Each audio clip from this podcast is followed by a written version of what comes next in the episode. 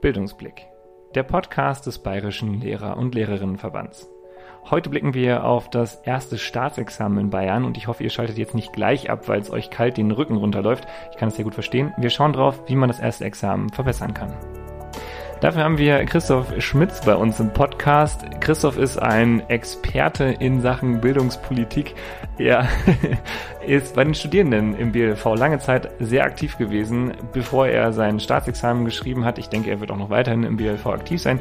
Christoph und ich, wir kennen uns schon ein bisschen länger, haben zusammen an der Kampagne Stexit gearbeitet und uns ein bisschen darüber unterhalten, wie diese Kampagne so gestartet hat, wie das alles funktioniert, was man auch bildungspolitisch bewegen kann als äh, unterstes Glied der Nahrungskette. Und ja, wir sind da, glaube ich, ganz offen und ehrlich rangegangen. Also lauscht uns gerne für dieses Gespräch zum Thema erstes Staatsexamen und seine Verbesserungen.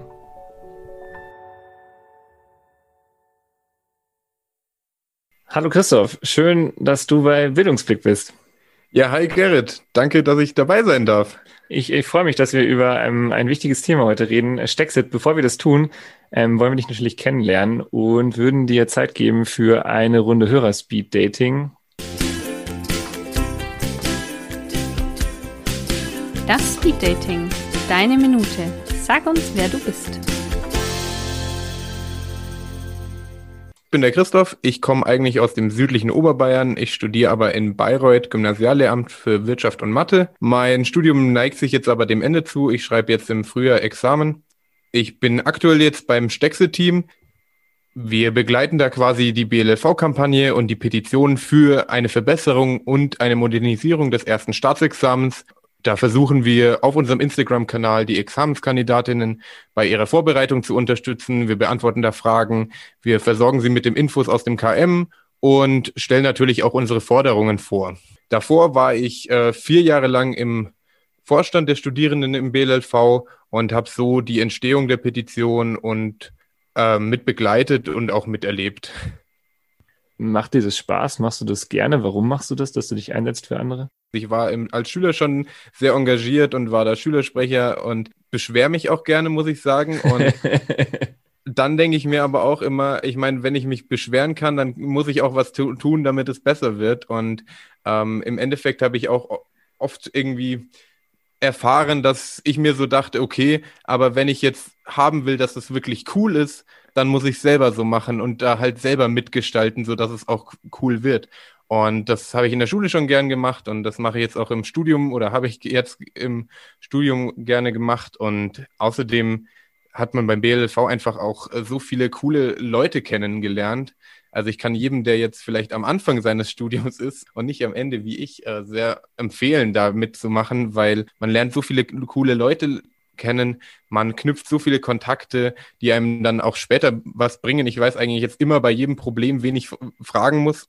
Ähm, man hat da einfach viele Ansprechpartner und man lernt einfach persönlich sehr, sehr viel davon. Also ich war bei so vielen Seminaren vom BLLV und einem Kongress zur Digitalisierung und so Sachen. Und da kann man halt einfach bei seinem Engagement profitiert man selbst, finde ich, am aller, allermeisten. Und deswegen finde ich das ganz wertvoll, dass man sich da engagiert. Kann ich nur unterschreiben. Ähm, ich sage es, glaube ich, in jedem Podcastgespräch, äh, dass ich wieder was gelernt habe und ähm, davon gehe ich auch heute aus. Also insofern absolut. Ja, lass uns doch vielleicht am Anfang gleich mal so ein bisschen drüber sprechen, was Stexit ist. Du hast ja jetzt schon gesagt, es gibt eine Petition, es gibt einen Instagram-Kanal. Ähm, vielleicht können wir am Anfang noch mal kurz drüber reden, was ist denn so Ziel oder wo wollten wir denn dahin, damit ich kann vielleicht sagen, dass ich da auch mit dabei war, als wir es entworfen haben. Nicht, dass es jetzt hier so irgendwie äh, sonst komisch ist, aber vielleicht magst du mal anfangen und einfach mal sagen, wo, wo soll denn das hingehen mit Stexit? Was ist denn das Ziel sozusagen? Wir wollen ja Bildungspolitik machen und ähm, wir treffen uns ja einmal im Semester zum Teamwochenenden und da machen wir dann auch so Bildungspolitik für Studierende, ähm, für Lehramtsstudierende da haben wir halt überlegt, was stört uns eigentlich an unserem Studium so mit am meisten. Und da ist halt sehr schnell das Thema Staatsexamen als eines der wichtigsten Themen ähm, aufgekommen, weil das einfach eine krasse Belastung ist, die alle Lehramtsstudierenden am Ende ihres Studiums nochmal ertragen müssen. Ähm, und da, da haben wir gedacht, da wollen wir dran ansetzen, da wollen wir uns überlegen, wie kann man das denn besser gestalten, so dass das halt weniger äh, Schikane ist, mhm. als es aktuell ist. Und ich erlebe das ja gerade mit. Ähm, und deswegen haben wir uns da dann Forderungen überlegt, wie wir eben das Staatsexamen moderner haben wo wollen und die dann in eine Petition gepackt. Damit wollen wir im Prinzip der Politik, dem Kultusministerium Denkanstöße geben, da etwas zu machen, da das zu verändern und damit es einfach fairer wird, das sehe ich auch so, dass man, ähm, wir haben in der Petition, glaube ich, versucht, äh, sehr konstruktiv zu sein. Du hast ja vorhin gesagt, du bist ja jemand, der auch äh, gerne mal auf den Tisch haut und sagt, das gefällt ihm nicht. Aber ich glaube, wir haben versucht, in der Petition viele Vorschläge zu machen, also auch umsetzbare Vorschläge, ähm, die diese Verbesserungen herbeiführen können. Und ich glaube, dass äh, ja, dass das ein ganz wichtiger Punkt ist, dass wir da versucht haben, konstruktiv zu sein. Also okay, wir haben, wir haben diese Petition, so das Ziel ist so ähm, Verbesserung äh, Staatsexamen vielleicht schauen wir noch ein bisschen drauf, äh, wie ist es überhaupt alles entstanden? Wie ist es geworden? Letzten Endes nennen wir das ja irgendwie immer Kampagne und es ist ja so ein Ding draus geworden. Magst du vielleicht noch kurz erzählen, was, was waren so Schritte, die uns dazu geführt haben, dass es so ein Ding ist, wie es jetzt ist? Ich meine, auf Instagram, wo seid ihr gerade? 2800 Follower. Ich finde, für Lehramtsstudierende ist das schon ganz gut. 2700, knapp über 2700 okay. aktuell. Wir haben überlegt, wie können wir die ähm, Stexit-Kampagne denn ähm, publik machen und vor allem unter unserer Zielgruppe natürlich den Lehramtsstudierenden, weil wir ja die, das für die eigentlich machen. Dann haben wir halt gesagt, okay, ähm, wir machen da einen Instagram-Account und begleiten da drei Studierende auf ihrem Weg zum Staatsexamen und dabei dokumentieren wir so ein bisschen quasi die Probleme, die wir dabei auftreten. Und ja, dann hat das angefangen mit Franzi, Karina und Diadir. dann hat sich das, dann wollten wir es ja eigentlich Mitte letzten Jahres abgeben. Mhm. Und da Mitte letzten Jahres aber auch das Kultusministerium dann ganz andere Sorgen hatte als eine Reform des äh, ersten Staatsexamens und wir nicht wollten, dass unsere Petition einfach so irgendwo verschwindet, dann, weil einfach die Kapazitäten im Kultusministerium nicht da sind, um sich dem wirklich äh, ernsthaft zu widmen, haben wir gesagt, okay, dann verlängern wir das ähm, und sind in eine zweite Runde gegangen. Und jetzt dürfen die Anne, die Chrissy und ich das zweite stärkste Team sein und auch wieder unsere Follower und Followerinnen auf unserem Weg zum Examen mitnehmen. Und jetzt ist aber der Plan, dass wir sie dann nach unserem Examen doch abgeben. Wie, wie ist denn das für dich? Da so vor der Kamera zu stehen. Ich weiß noch, ich fand das in dem einen oder anderen Moment so ein bisschen unangenehm ähm, und habe mich auch am Anfang schwer damit getan, so, so Einblicke in mein Privatleben zu geben. Am Anfang war es irgendwie noch okay, weil da war die Followerzahl recht klein, da waren das Leute, die man kannte und irgendwann ist es ja gewachsen und dann dachte ich mir auch, hm, irgendwie komisch, jetzt sind da Leute, die ich eigentlich gar nicht kenne. Wie ist es für dich? Ich habe nicht das Gefühl, dass ich jetzt jemand bin, der super gut vor der Kamera sprechen kann, äh, muss ich sagen. Mittlerweile geht's. Mittlerweile ist mir das auch ein bisschen egaler geworden. Also am Anfang war es wirklich so, dass man, dass ich das tausendmal gedreht habe ja. und äh, jedes kleine Detail Teil irgendwie noch verbessern wollte. Und mittlerweile habe ich zum einen auch nicht mehr die Zeit, dass ich das so lange mache, weil jetzt geht's ja doch aufs Examen zu und ich muss schauen, dass ich auch was äh, lerne. Und zum anderen, ja, es, es ist mir jetzt nicht egal, ich drehe es immer noch oft, aber nicht so, nicht mehr so häufig wie am Anfang. Und ich denke mir, ich meine, ich bin ja auch nur einer von ihnen. Also ich bin ja genauso jemand wie die, der jetzt sich aufs Staatsexamen vorbereitet und ich bin jetzt auch kein Moderator und ich mache das nicht hauptberuflich, sondern ich bin einfach nur ein Student, der sich fürs, aufs Examen vorbereitet und deswegen ist das auch okay, finde ich. Und das habe ich jetzt für mich so äh, akzeptiert, dass es nicht perfekt ist und deswegen ist es jetzt okay für mich, auch wenn es nicht so ganz hundertprozentig immer ist. Ja, ich kann mich daran erinnern, dass wir da viele Diskussionen auch drüber hatten und ich habe da selber auch so einen, so einen gewissen Perfektionismus äh, bei so Sachen. Aber ich kann mich auch gut erinnern, dass dann immer gesagt wurde und das war auch letzten Endes die Rückmeldung, so die wir, die ich damals bekommen habe bei dem Account, dass die Leute gesagt haben, hey, es ist voll schön, einfach zu sehen, wie ihr das erlebt und einfach voll schön zu sehen, ähm, dass es andere Leute auch erfahren. Ich glaube, das ist schon viel wert, ja. Vielleicht müssen wir jetzt an der Stelle nochmal ganz kurz sagen, wie der Account heißt, ähm, falls man den finden mag. Ähm, Sag, sag's nochmal, ich weiß es gerade nicht mehr. Genau. Lehramt genau. unterstrich Stexit. Genau, ich war mir nicht sicher mit dem Unterstrich. Sehr gut. Genau, also wenn ihr den noch nicht kennt, dann findet ihr den auf Instagram und könnt euch da ähm, Tipps, Anregungen fürs Lernen holen oder auch schauen, wie ähm, die drei das jetzt gerade machen.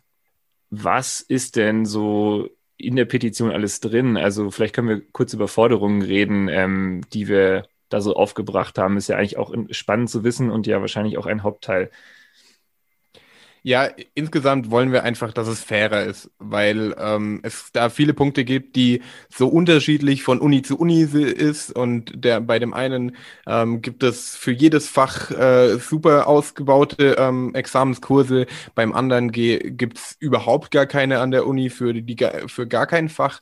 Und das ist halt ich meine, wenn immer argumentiert wird, ähm, das ist da, um eine Vergleichbarkeit zu schaffen, um ja, die Qualitäten zu sichern. Naja, aber da muss ich auch ähm, unserer Meinung nach eben das vergleichbar machen. Also da muss auch die Vorbereitung mhm. irgendwie vergleichbar sein. Und dann kann es nicht sein, dass die einen zu jedem Fach ähm, Examensvorbereitungskurse haben und da Skripte bekommen, mit denen sie ähm, lernen können, die den Stoff schon eingegrenzt haben und andere sich mit Literatur den Stoff selber raussuchen müssen. Also da startet man ja dann an komplett anderen Stellen. Das ist eins der Teile. Teile. Dann ähm, haben wir weitere Sachen, die einfach unfair sind, so wie manchmal die subjektive Bewertung von, von den Examen. Also da habe ich ja teilweise werden ja da super Schauergeschichten erzählt ähm, von jem, einer, die dann als Anmerkung auf ihre Examensprüfung bekommen hat, so, ja, sie sollten sich das, und das stand da wirklich drauf so, sie sollten sich das nochmal überlegen mit dem Lehramt, weil das, was sie hier von sich gegeben haben, könnte jede Zweitklässlerin besser schreiben. Hm, ja. Und das kann es halt nicht sein. So. Nee. Ja, das ist echt, das ist echt krass. Ich habe ähm, sowas natürlich auch häufig gehört und ich habe selber auch bei der bei der Korrektur dann erlebt, dass da Kommentare standen. Ähm, ich konnte das Einzige, was ich da für mich machen konnte, ist ähm, herzlich drüber zu lachen und es nicht ernst nehmen, weil ansonsten, äh, wenn ich es ernst genommen hätte, dann wäre das ein richtiger Schlag ins Gesicht gewesen nach ähm, fünfeinhalb Jahren Studium, äh, irgendwie keine Ahnung Zeit im Ausland, intensiver Vorbereitung auf den Lehrberuf und und auf dieses Examen und dann sowas dazu lesen, ja absolut und ich glaube, so das, was du beschrieben hast, ich hatte auch immer so dieses Gefühl, so im Studium, gerade dann am Ende so genau diesem Spannungsfeld zu unterliegen. So auf der einen Seite ist halt da der Staat, der sagt, wir wollen euch zentral prüfen, wir haben hier diese Anforderungen. Und auf der anderen Seite überlässt man dann aber den Universitäten die ganzen Regelungen und lässt, lässt die alles machen. Und das passt für mich nicht so zusammen. Also entweder ist es eine zentrale Prüfung oder ist es keine zentrale Prüfung. Ähm, und da ist, da ist irgendwie so nicht so eine richtige Einigkeit darüber, wie das, wie das funktioniert. Und ich finde, dieser, diese Diskrepanz und, und dieses Spannungsfeld wird letzten Endes auf dem Rücken der Studierenden ausgetragen. Ähm, ihr seid jetzt die Leidtragenden ja. und, und, wir waren es. Also ich, ja. Was mich auch immer ziemlich ärgert, wo ich mir überlege, wer macht denn sowas, ist, dass man halt das ist Studium, selbst wenn ich alles genau so mache nach Plan, dass es mir dann halt nicht möglich ist, in Regelstudienzeit äh, zu studieren. Hm. Wenn ich meinen Studienverlaufsplan und in Bayreuth für meine Fächerkombination gibt es so einen, da steht halt ganz genau drin, erstes Semester macht das, zweites Semester macht das und so weiter. Und selbst wenn ich das alles ganz genau so mache, ähm, würde das bedeuten, dass ich äh, teilweise bis zum, weiß ich nicht, 15. Äh, Februar quasi Klausuren habe, ein ganz normales Semester mit 30 Leistungspunkten und dann ein Wochenende und dann danach soll ich dann laut, so wie es ja wohl geplant ist, das AWS-Examen und alle Examen, äh, alle Fächerexamen gleichzeitig in, schreiben. Und das ist halt einfach nicht möglich. So, und ähm, die BAföG ähm, bekommt man ja nur während der Regelstudienzeit und den Freiversuch bekommt man nur mhm. in Regelstudienzeit und dann habe ich zwei Möglichkeiten. Entweder ich äh, laste mir halt in den Semestern vorher mehr auf. Das heißt, ich äh, schaue, dass ich diese 30 Leistungspunkte von meinem letzten Semester quasi nach vorne ziehe, auf die anderen Semester verteile. Kann man machen, geht, kenne ich auch genug Leute, die das ge so gemacht haben. Braucht man aber halt auch von Anfang an ein krasses Verständnis von seinem Studium. Ja. Also da musst du halt erstmal wissen, wie das alles läuft und ziemlich früh schon anfangen, direkt aufs neunte Semester hin zu planen. So, und, äh, und du darfst halt nicht irgendwo durchfallen, so, weil dann das, dass das dann auch noch als Mehraufwand dazu kommt und das ist halt einfach irgendwie auch Quatsch. Also, dass ich alles ähm, nach Regel mache und dann aber nicht in Regelstudienzeit studieren kann. Was soll das? Ja, das ist eine, ein, absolut. Und das, was du gesagt hast, ist ein, ist ein Punkt. Also bei mir im Studium, ich glaube, alle Kommilitonen haben sich äh, Sachen vorgezogen, ähm, ich kann mich an Semester erinnern, da habe ich 45 ECTS-Punkte gemacht, eben genau aus dem Grund. Ähm, und klar, du brauchst halt am Anfang einen guten Überblick, damit du schon im ersten Semester dir deine Kurse vorziehen kannst. Ansonsten ähm, hängst du halt ein Semester dran. Und das ist aber eben genauso, wie du sagst, dann damit verbunden, dass du den Freiversuch aufgibst. Dann gibt es eben nur die zwei und dass du vielleicht auch dann das Problem mit dem äh, BAföG-Amt bekommst. Vielleicht aber an der Stelle jetzt nicht, dass wir so ins Meckern verfallen. Wir haben ja versprochen, dass es konstruktive Lösungen gibt. Ähm, vielleicht sagen wir die an der Stelle auch noch was jetzt vielleicht erstmal die Vorbereitungskurse angeht, was sind denn da unsere konkreten Forderungen? Kannst du da nochmal ein paar nennen? Naja, einfach, dass es ähm, Examensvorbereitungskurse gibt an allen Unis für alle Fächer, in denen man ein Examen ablegen muss. Am besten halt noch, dass die angerechnet werden mit Leistungspunkten. Hm. Damit könnte man quasi rechtfertigen, dass ähm, das Semester vielleicht ein Semester länger geht und somit man halt auch die Examensvorbereitungszeit in der Regelstudienzeit hat. Wir haben ja, wir haben ja vorhin noch so über Fairness und Korrekturen gesprochen. Vielleicht kann man da noch sagen, dass wir uns da auch eben äh, faire Korrekturen wünschen, die nachvollziehbar sind, also wo dann eben auch in irgendeiner Form entweder ein Kommentar dran steht oder wo es in irgendeiner Form auch einen, einen Bewertungsbogen gibt, dass es halt eben nicht nur diese Kommentare am Rand sind, ähm, sondern da eine, eine faire Bewertung, die auch tatsächlich die Leistung wertschätzt, äh, die man da erbringt. Also ich meine, so wie du sagst, nach so einer Lernzeit dann einfach hingerotzt zu bekommen, ja, das kann jeder Zweigtestler besser. Vielen Dank für nichts. Ja. ähm, was ist denn persönlich äh, für dich deine Lieblingsforderung oder für, die das, für dich das Wichtigste? Ja, eigentlich schon, glaube ich, das mit der Regelstudienzeit und ja, dass, dass etwas so wie es geplant ist, nicht funktioniert. Über, überall anders würde man sagen, okay, das ist halt dämlich geplant, aber hier zieht man das eisern so durch, obwohl, ja, so wie es geplant ist, es nicht machbar ist. Weil ich meine, das ist utopisch, ohne Vorbereitungszeit äh, ein Examen zu schreiben, weil sehr, sehr viele Sachen im Studium hat, die nicht im Examen abgefragt werden. Andersrum aber auch im Examen Dinge abgefragt werden, die niemals im Studium dran kamen.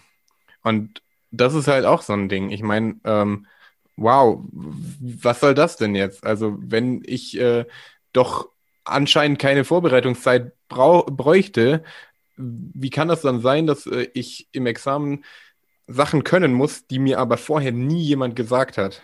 Ja, absolut. Und ich glaube, da ist ja, da sind wir wieder an dem Punkt, in dem wir auch vorhin gemacht haben, wenn es da eben einheitlich Staatsexamensvorbereitungskurse gibt, die auch in die Regelstudienzeit und in die ähm, ECTS-Punkte des Studiums mit einfließen, dann habe ich genau dieses Problem ja auch vermieden.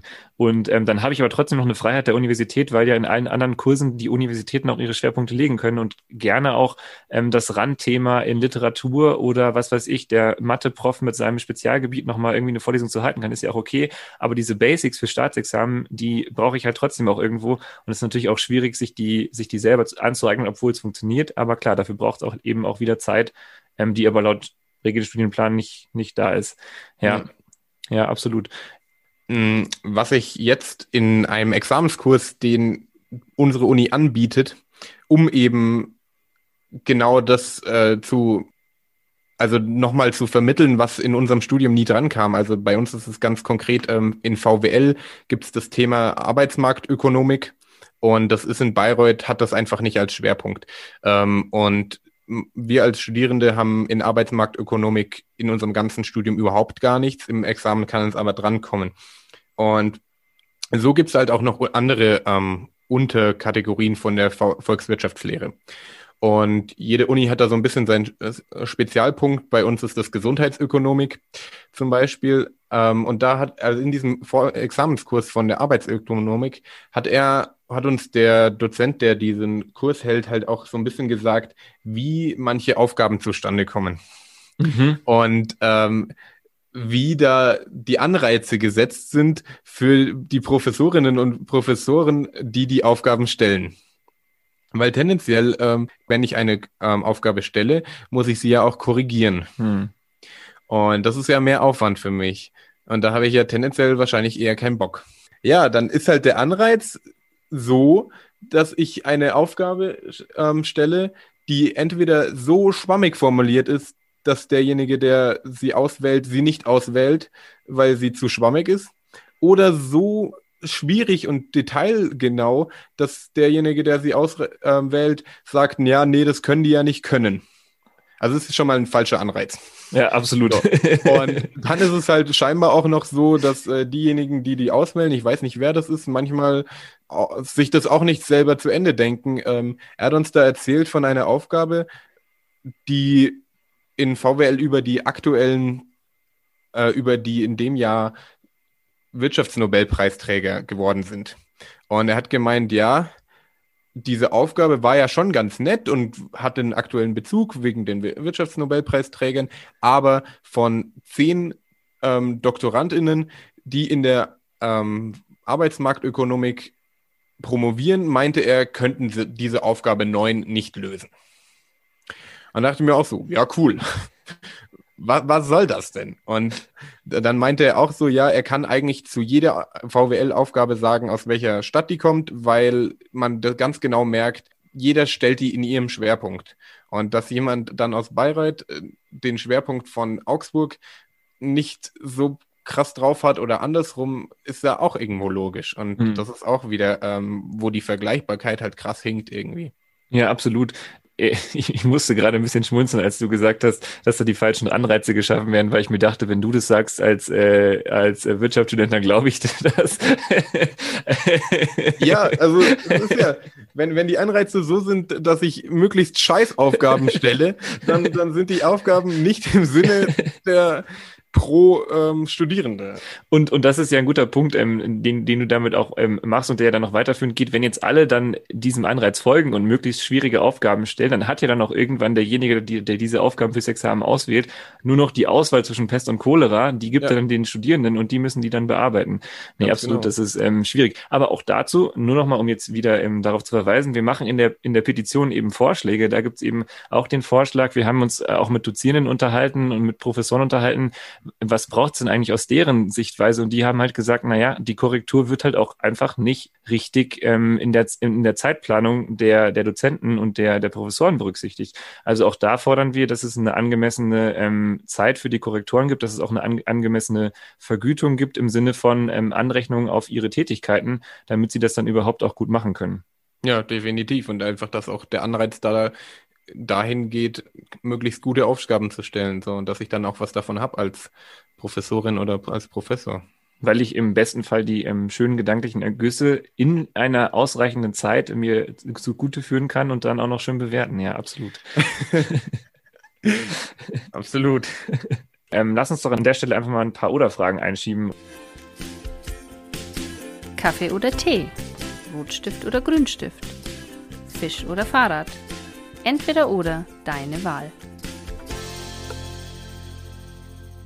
Und ich bombardiere dich mal mit, äh, mit Oder-Fragen und starte gleich mit der ersten, ähm, die, glaube ich, offensichtlich ist. Du musst dich entscheiden zwischen deinen beiden Fächern Mathematik oder Wirtschaft. Das ist super schwierig. Ähm, an der, in der Uni definitiv Wirtschaft. In der Schule Mathe, weil Wirtschaft nur in der Oberstufe unterrichtet wird und ich auch gerne die ganze Bandbreite habe. Die ganze Bandbreite, das gibt mir ähm, das Stichwort für die nächste Frage. Ober- oder Unterstufe? ja, wie gesagt, also das finde ich gerade ähm, das Spannende ja am Gymnasium, dass man wirklich äh, von elf bis äh, jetzt 19-Jährigen alles so dabei hat und äh, dass es halt auch sehr viel, sehr viel Verschiedenes da gibt und man sich auch ganz anders da verhalten muss, auch als Lehrkraft. Das finde ich das Spannende. Deswegen, wenn ich mich entscheiden müsste zwischen Unter- und Oberstufe. Musst du jetzt. Dann würde ich aber, glaube ich, die Oberstufe nehmen, weil man da einfach so viel coole Dinge machen kann, ähm, weil da einfach so viele kluge, kluge Köpfe versammelt sind, die im besten Fall, wenn man als Lehrkraft schafft, sie zu motiviert zu halten, ähm, auch so viele coole Ideen haben und man da echt mega coole Sachen mitmachen kann. Ich habe die Frage genauso beantwortet, als sie mir gestellt wurde. Christoph, ewiger Student oder spießiger Lehrer? Dann definitiv spießiger Lehrer. Also alle Leute, die mich kennen, äh, wissen, dass mir mein Studium nicht besonders viel Spaß macht und ich jetzt echt super, super froh bin, dass es jetzt sich dem Ende neigt. Also Mathe zu studieren ist einfach für mich mit dem Ziel, Lehrkraft zu werden, schon viel Schikane auch dabei. Und ja, dann lieber spießiger Lehrer. Aber schön, dass du das in Kauf nimmst. Scheint dir viel wert zu sein, Lehrer zu werden. Definitiv, ja. Also das ist auch das Wichtigste, äh, dieses Ziel vor Augen zu haben und sich sehr oft daran zu erinnern, wofür mache ich das? Und weil Schule ist ja was Tolles und an die Schule möchte ich auch so schnell wie möglich wieder hin und ja, dann geht's halt aktuell nur über diesen Weg und dann muss man das halt machen und ja, irgendwie geht's dann auch schon. Ich habe das Gefühl, du sprichst mir aus der Seele und vielleicht auch äh, vielen, die ähm, Lehramt studieren, weil genau das ist ja, glaube ich, auch das Problem, weswegen es diese Petition gibt und aus meiner Sicht auch geben muss, weil da so eine Motivation ist und weil wir auch so eine Begeisterung mitbringen und auch so Bock haben und dann irgendwie so demotiviert werden durch diesen diesen Staatsexamenssumpf. Ja, schauen wir mal, dass wir den lichten können. Wir bleiben Definitiv, beim Lernen. Ja. wir bleiben beim Lernen und meine nächste Oder-Frage wäre, ähm, lernst du alleine oder hast du Lerngruppen?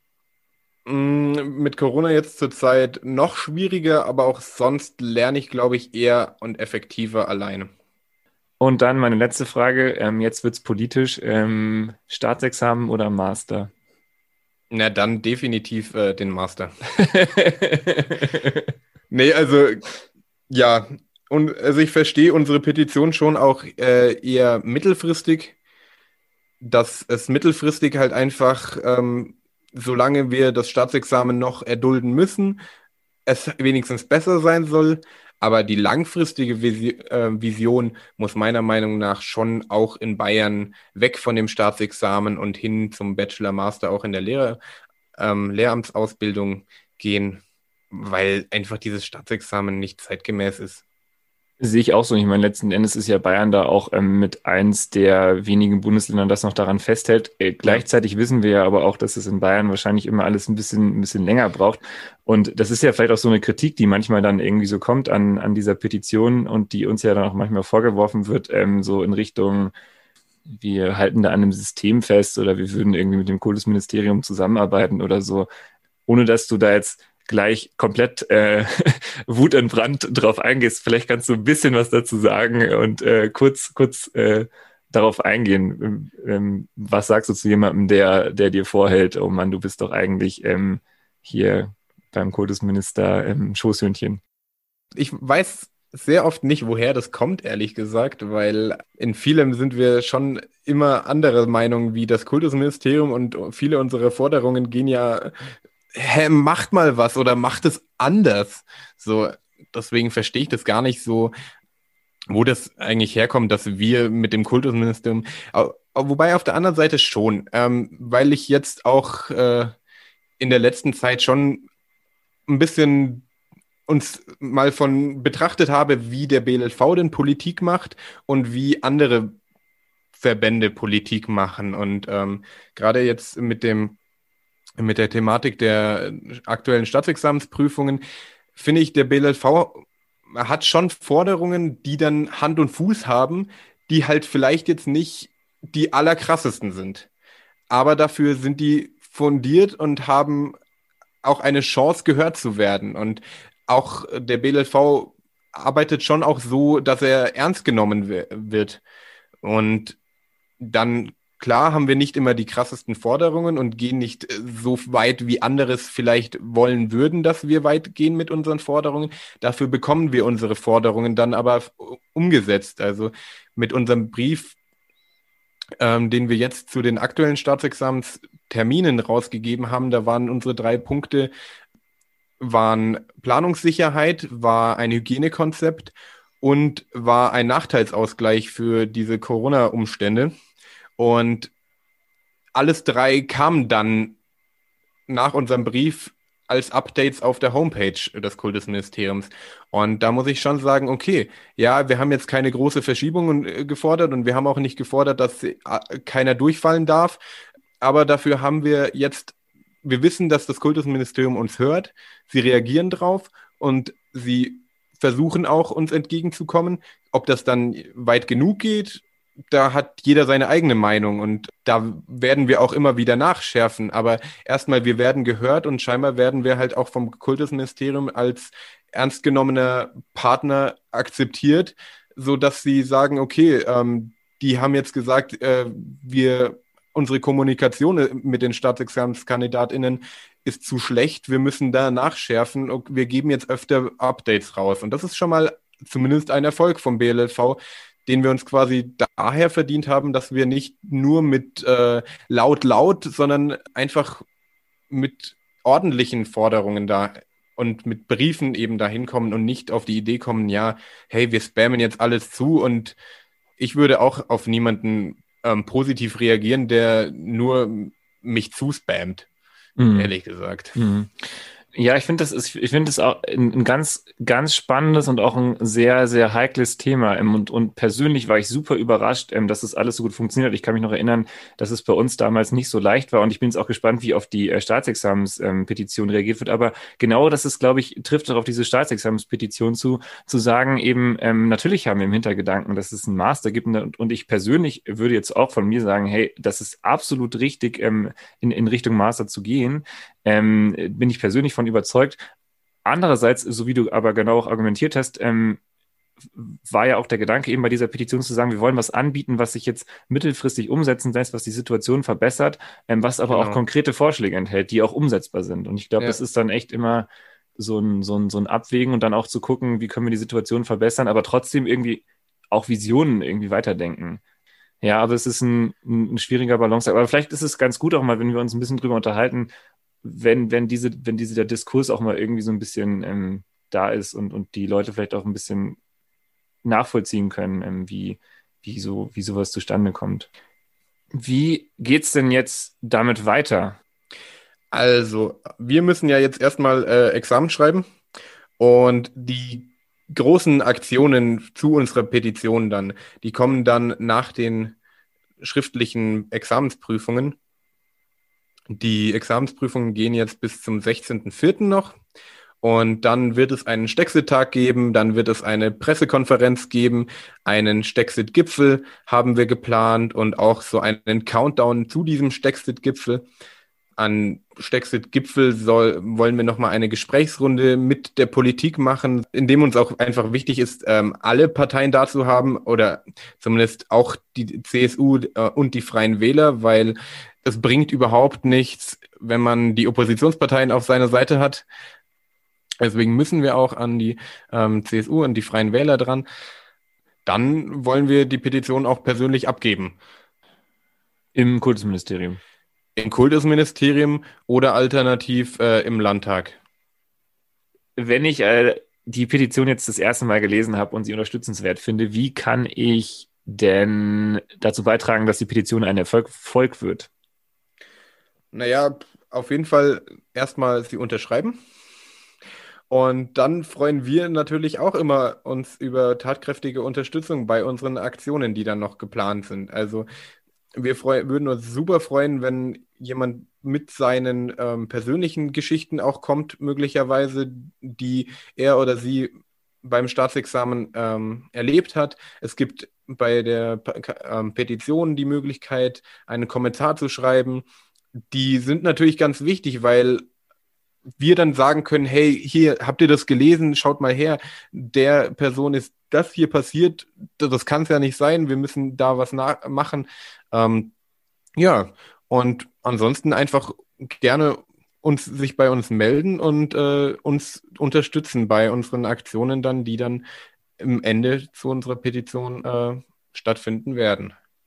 Ähm, das mit den Kommentaren ist, ist glaube ich, ein, ein, guter Hinweis. Da kommt ja manchmal dann so auch die Kritik, äh, ja, das ist ja alles, äh, das sind ja alles nur Einzelfälle, das ist ja alles nur anecdotal evidence und ihr habt ja keine stichfesten äh, Belege. Ja, es gibt tatsächlich auch keine Daten zum Staatsexamen, weil die nicht erhoben werden. Ähm, auch das ist eine Forderung der Petition. Ähm, aber ich glaube, man sieht jetzt, man kann auch die bisherigen Kommentare auf der Homepage lesen. Also da sind schon, ich glaube, weit über 400 ähm, äh, Berichte und Geschichten auch über das Examen gesammelt. Also da gerne auch noch mehr. Und ähm, ich glaube, da zeigt sich schon, dass es, also 400 Einzelfälle ist schon, ja, ist schon ein großer Zufall, würde ich sagen. Das meiste, was wir ähm, fordern, betrifft ja wirklich alle. Also, ähm, dass man quasi nur eine Möglichkeit hat, also eins, die, das Examen zu wiederholen, wenn man es nicht bestanden hat. Das betrifft alle. Ähm, dass die Korrekturen nicht äh, oft nicht fair sind, betrifft alle. Dass es da keinen Erwartungshorizont gibt, das betrifft alle. Dass die Notenbekanntgabe oftmals so spät ist, dass man nur noch eine Woche hat, ähm, sich ein eine Wohnung zu suchen am Refort ähm, be betrifft alle. Also das meiste, was wir hier fordern, sind nicht irgendwelche Sachen, die nur einzelne Personen, die gerade in einer super blöden Situation sind, sondern das betreffen, sondern das meiste, das wir fordern, ist wirklich äh, um eine bessere ähm, Situation für alle ExamenskandidatInnen zu ähm, schaffen auch zum Beispiel eine Veränderung der Bewertung oder was. Das betrifft auch alle. Magst du an der Stelle vielleicht nochmal so ein paar Argumente mit an die Hand geben, weil ich glaube, äh, vielleicht ist es für Lehramtsstudierende offensichtlich, äh, warum es unter Unterstützung für diese Petition geben sollte, aber jetzt so es gibt ja nicht nur Lehramtsstudenten da draußen, wir freuen uns natürlich auch über andere Menschen, die Petitionen unterschreiben, aber warum, warum sollten die das tun? Also warum sollte jetzt, äh, weiß ich nicht, äh, die, die 50-jährige Nachbarin, ähm, vielleicht möchte ich die, die Petition ja auch teilen, warum sollte meine 50-jährige Nachbarin die Petition unterschreiben?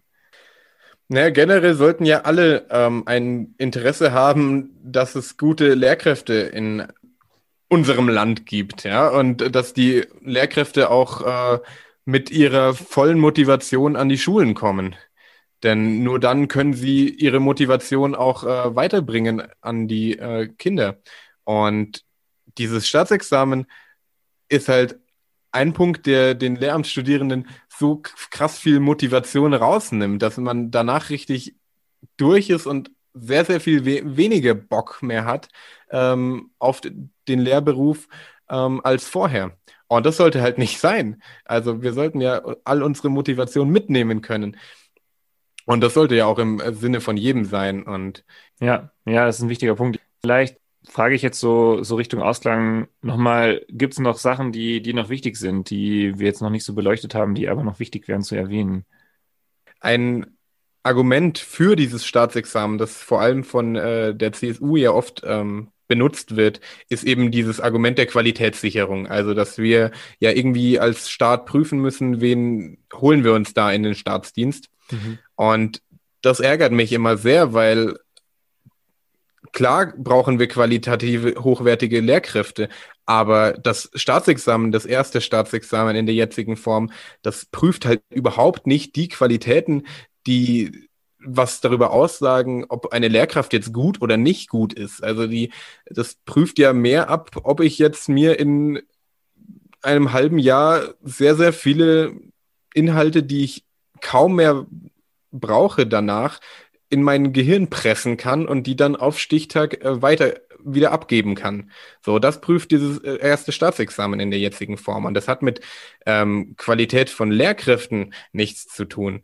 Und Deswegen ist dieses äh, Qualitätssicherungsargument für meiner Meinung nach ja ein Quatschargument.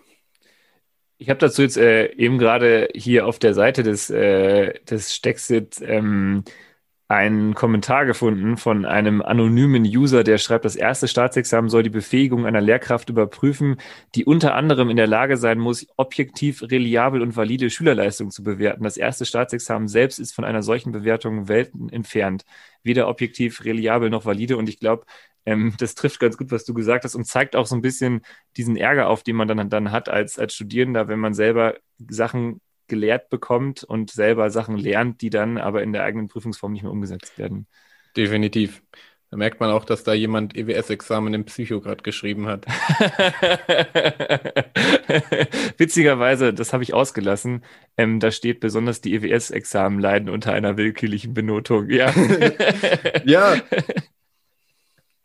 Hast du, hast du noch einen Appell zum Schluss ähm, an alle da draußen, ähm, oder vielleicht auch was, was du noch Bildungspolitikerinnen und Bildungspolitikern sagen magst, falls sie denn zuhören. Also falls uns Studierende der aus den ersten Semestern ähm, zuhören, möchte ich noch sagen, ja, es ist äh, oftmals sehr entmutigend, dieses Studium, aber kämpft euch da durch. Wenn ihr da wirklich Bock drauf habt, ähm, Lehr Lehrerin oder Lehrer zu werden und wenn ihr richtig Bock habt, äh, mit Kindern zu arbeiten, ähm, dann irgendwie kommt man da durch. Ja, auch ich habe das geschafft und du hast es geschafft und äh, so viele andere vor uns haben wir das geschafft, auch wenn es oft ähm, keinen Spaß macht. Haltet durch und ich hoffe, also oder ich bin der Überzeugung, dass wenn man das wirklich gerne macht, dass es das dann auch wert ist, dass man sich da ein paar Jahre lang durchkämpft, aber dass die, die Arbeit mit Schülerinnen und Schülern einem dann äh, so viel auch wieder zurückgeben kann.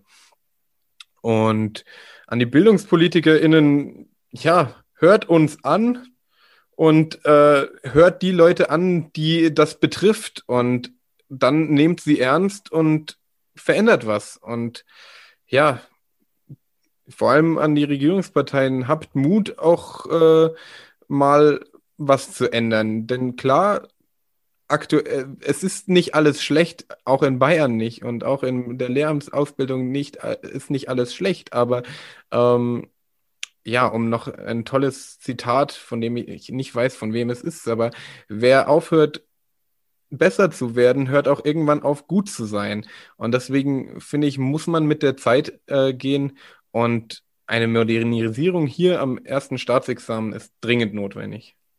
Christoph, vielen Dank dir für die Einblicke in Stexel, in die Petition, ähm, für deine ganze Zeit und für dein Engagement. Schön, dass du da warst.